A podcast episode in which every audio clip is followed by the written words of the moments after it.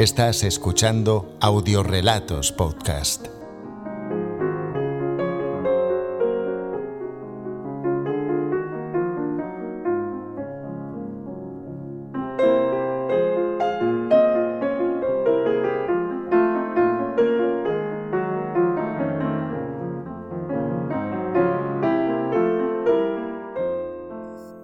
Bienvenida, bienvenido al podcast número 27, creo, de audiorelatos.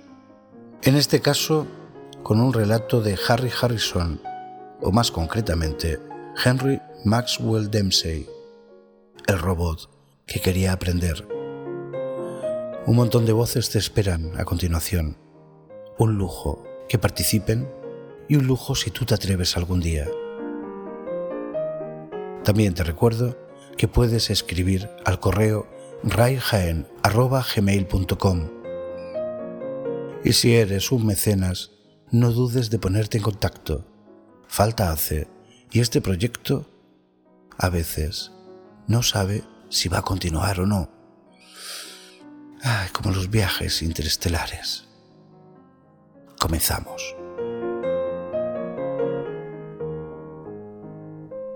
Audiorelatos Podcast. El robot que quería aprender, de Harry Harrison.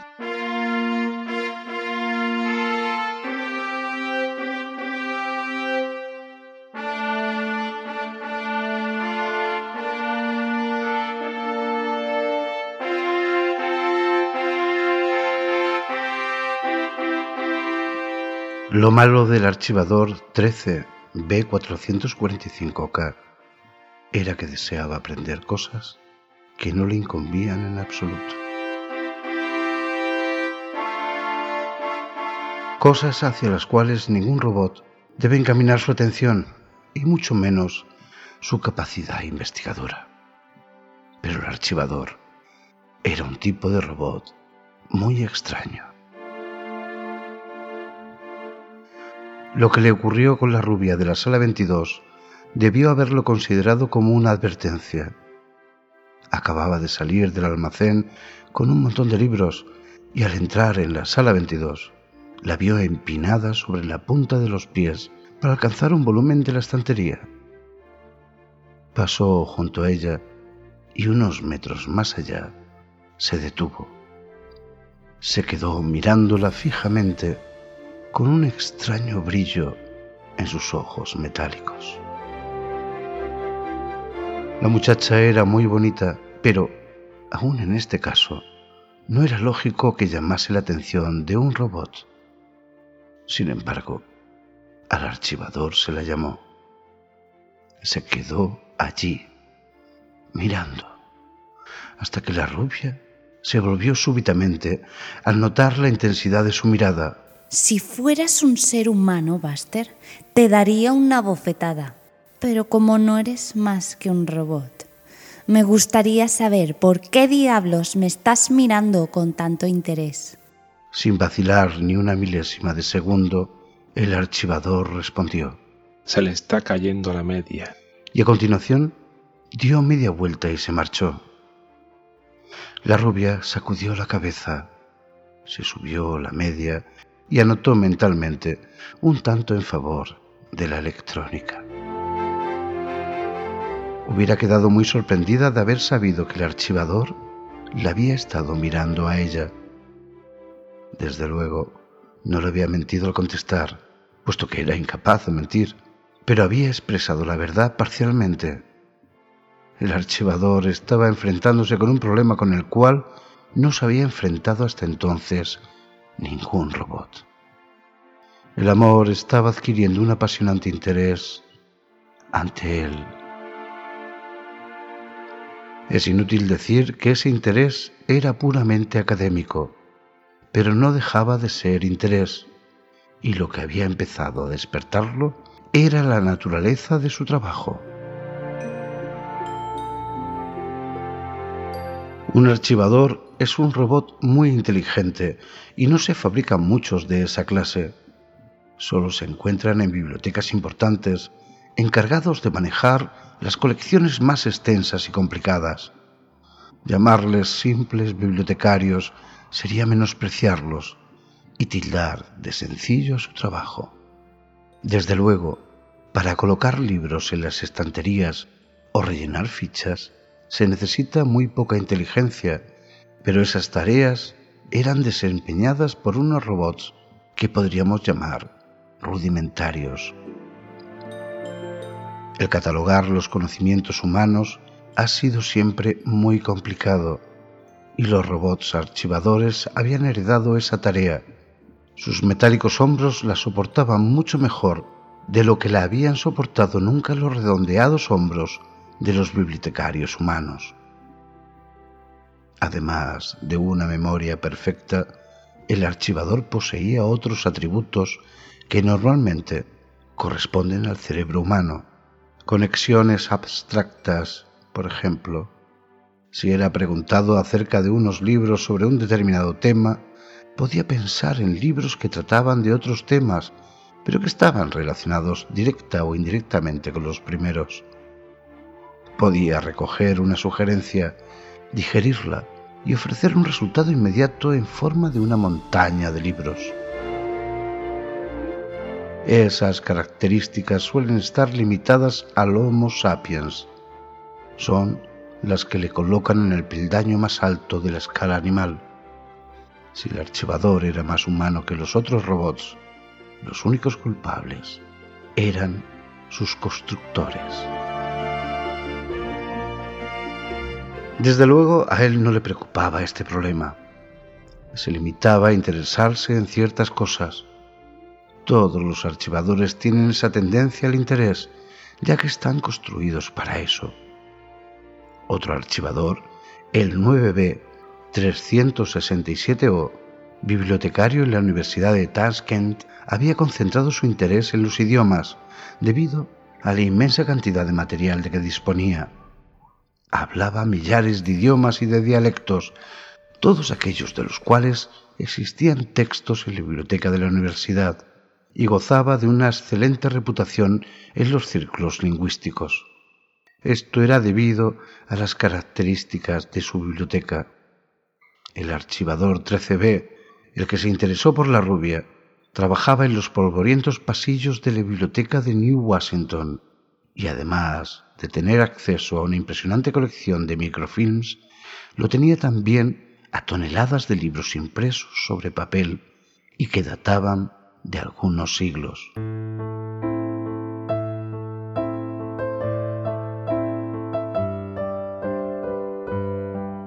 El archivador había concentrado su interés en las novelas de tiempos pretéritos. Al principio se sintió confundido por las referencias a amar y romance, así como por los sufrimientos que parecían acompañarles. No pudo encontrar ninguna definición satisfactoria de aquellos vocablos y estaba intrigado. La intriga le condujo al interés y finalmente a la obsesión. Desconocedor por completo del mundo, se convirtió en una autoridad en amor. El archivador no tardó en comprender que aquella era la más delicada de todas las instituciones humanas. En consecuencia, mantuvo sus investigaciones en secreto, guardando los resultados en los espaciosos circuitos de su cerebro. También comprendió que todos sus conocimientos procedían de libros escritos en tiempos pretéritos que probablemente diferían de la realidad presente. En consecuencia, cuando vio a una pareja hablando amorosamente en la sección de zoología, se ocultó entre las sombras y abrió al máximo su micrófono receptor. El diálogo que escuchó fue bastante soso comparado con las líricas efusiones que había encontrado en los libros. Esta comparación resultó interesante y aleccionadora.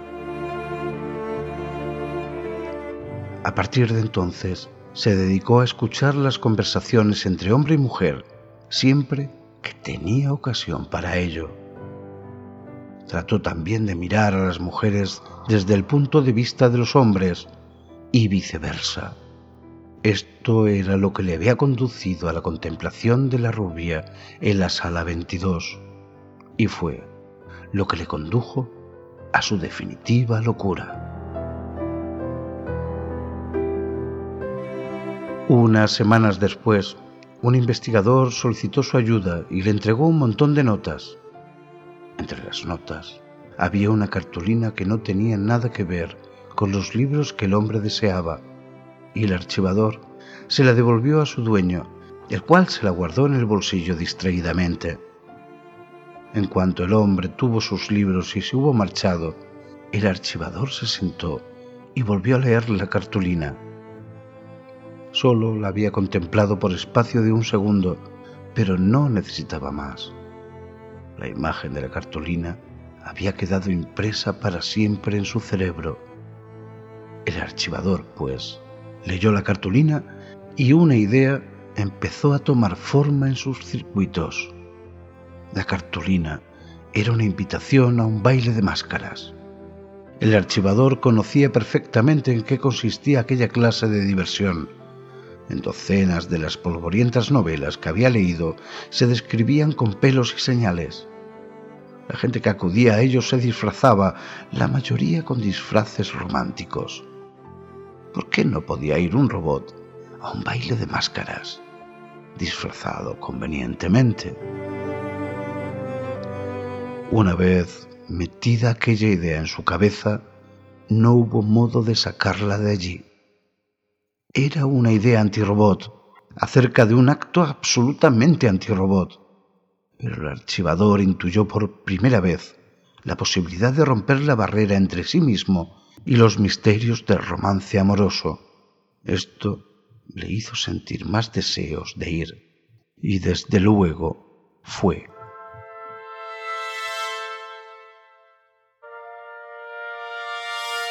Como es natural, el archivador no podía comprarse un disfraz, pero esto no era problema. Los almacenes estaban llenos de cortinajes viejos. Un manual de corte y confección le permitió aprender la técnica y un grabado de un libro le dio la idea para su disfraz. Por lo visto estaba predestinado a acudir al baile como un caballero la antigua usanza Buscó un trozo de cartulina igual que la que había visto e hizo un duplicado exacto de la invitación. Su máscara era en parte rostro y en parte máscara. Los detalles no plantearon ninguna dificultad a su ingenio ni a su técnica. Mucho antes de la fecha fijada, el archivador estaba completamente preparado los últimos días los pasó releyendo los libros que hablaban de bailes de disfraces y aprendiendo los pasos de baile más modernos. Estaba tan entusiasmado con su idea que no se detuvo ni un solo instante a pensar en la absurdidad de lo que iba a hacer. No era más que un científico estudiando una especie animal, el hombre.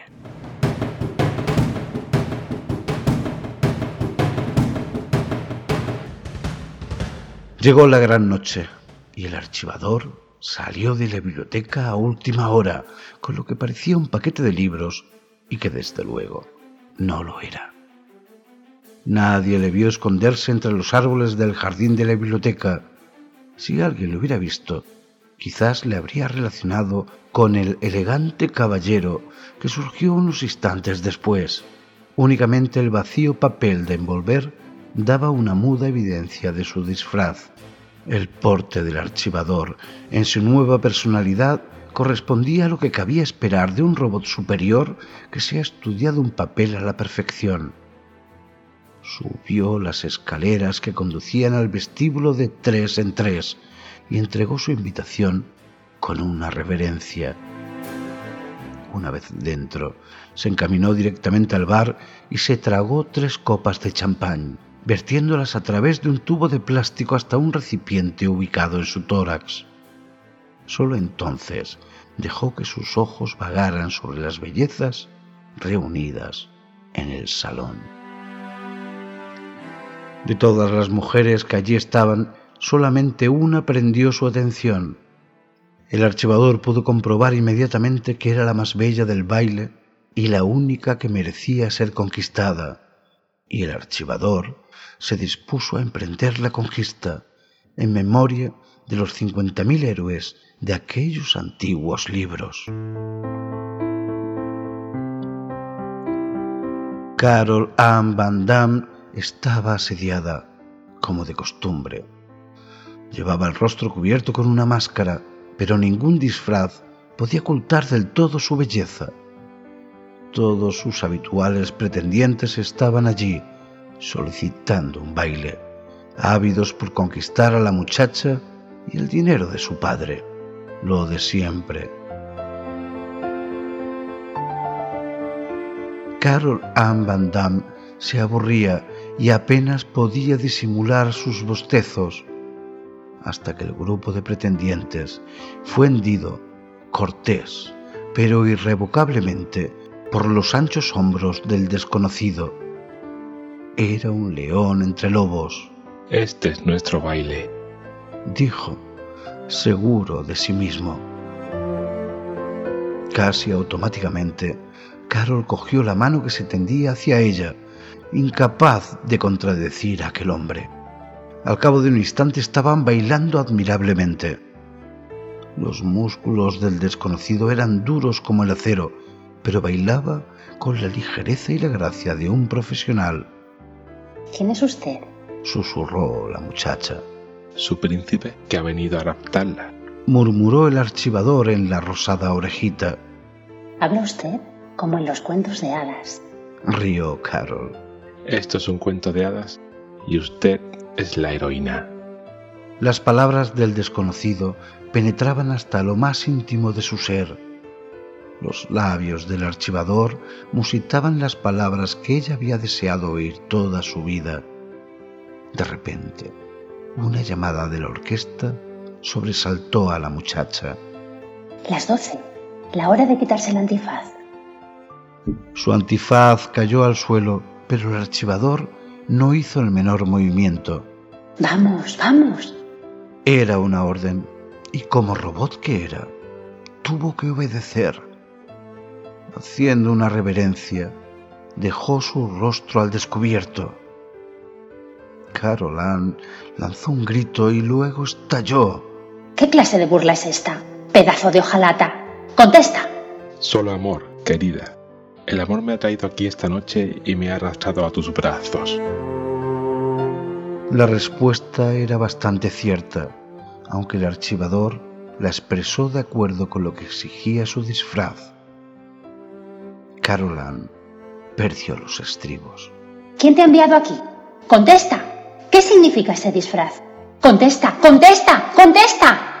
El archivador trató de clasificar las preguntas y contestarlas una a una, pero la muchacha no le dio tiempo para hablar. Es la broma más indecente de todos los tiempos.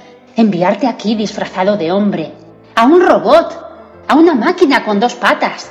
Hacerme creer que eras un hombre cuando no eres más que un robot. Súbitamente, el archivador se puso en pie y sus palabras surgieron roncas a través de su altavoz. Soy un robot. En su acento había ahora una nota de mecánica desesperación.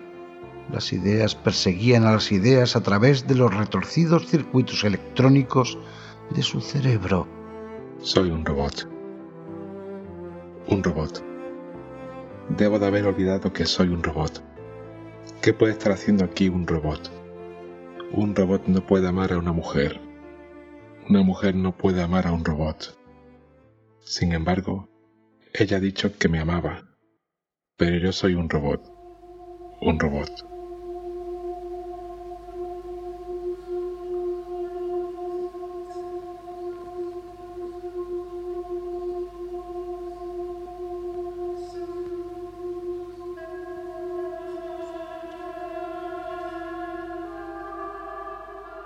Con un mecánico estremecimiento dio media vuelta y empezó a alejarse de la muchacha.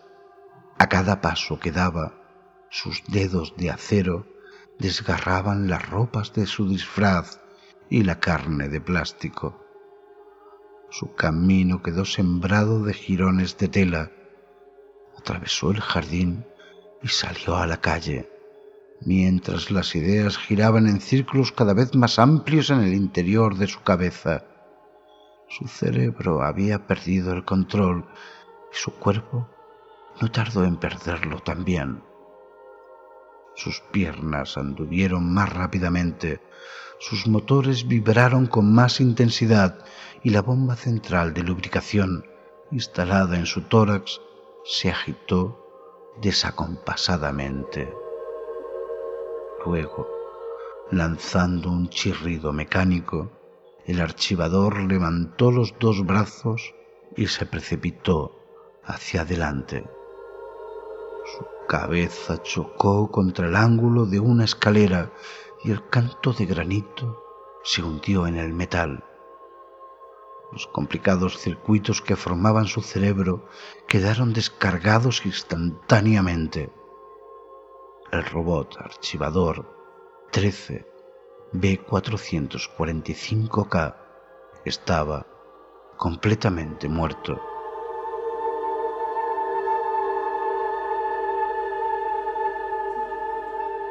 Esto fue lo que leyó en el informe el mecánico al cual fue enviado al día siguiente.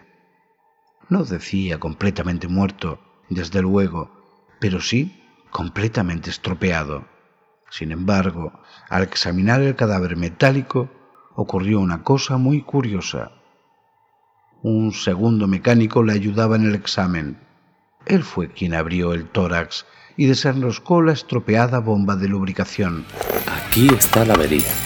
Defecto de funcionamiento de la bomba. Se rompió el pistón, la bomba dejó de funcionar, las articulaciones se descentraron por falta de aceite y el robot cayó y se partió la cruz. El primer mecánico se limpió la grasa de las manos y examinó la bomba estropeada. Luego miró a través del agujero abierto en el pecho del robot. Casi podría decirse que ha muerto con el corazón destrozado.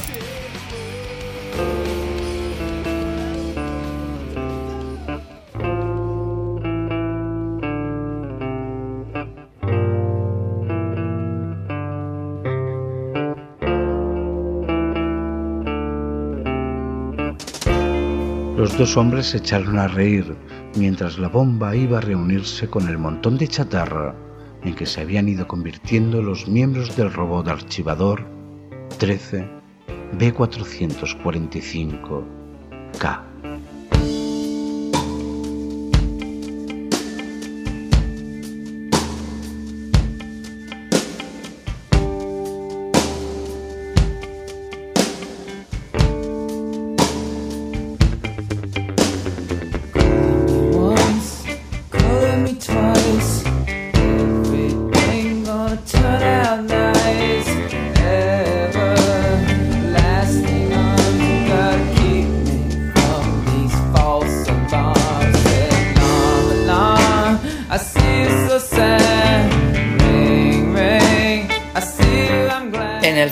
Papeles y voces, Anabel Hill, Liz están en Twitter en el papel de la rubia de la sala 22.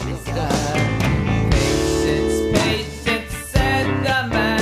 Jorge, a lo misterio en Twitter en el papel del robot archivador 13B445K. Patience on my neck like a coconut. I Miss Honky, Honky Miss en Twitter en el papel de Caroline Van Damme. Iñaki de la Concepción, Amoniser con cero en Twitter en el papel del primer mecánico. The Shadow, la sombra para los amigos, en el papel de segundo mecánico. Y cómo no, Felipe Valcárcel, Raijaen en Twitter, la voz en off de la historia.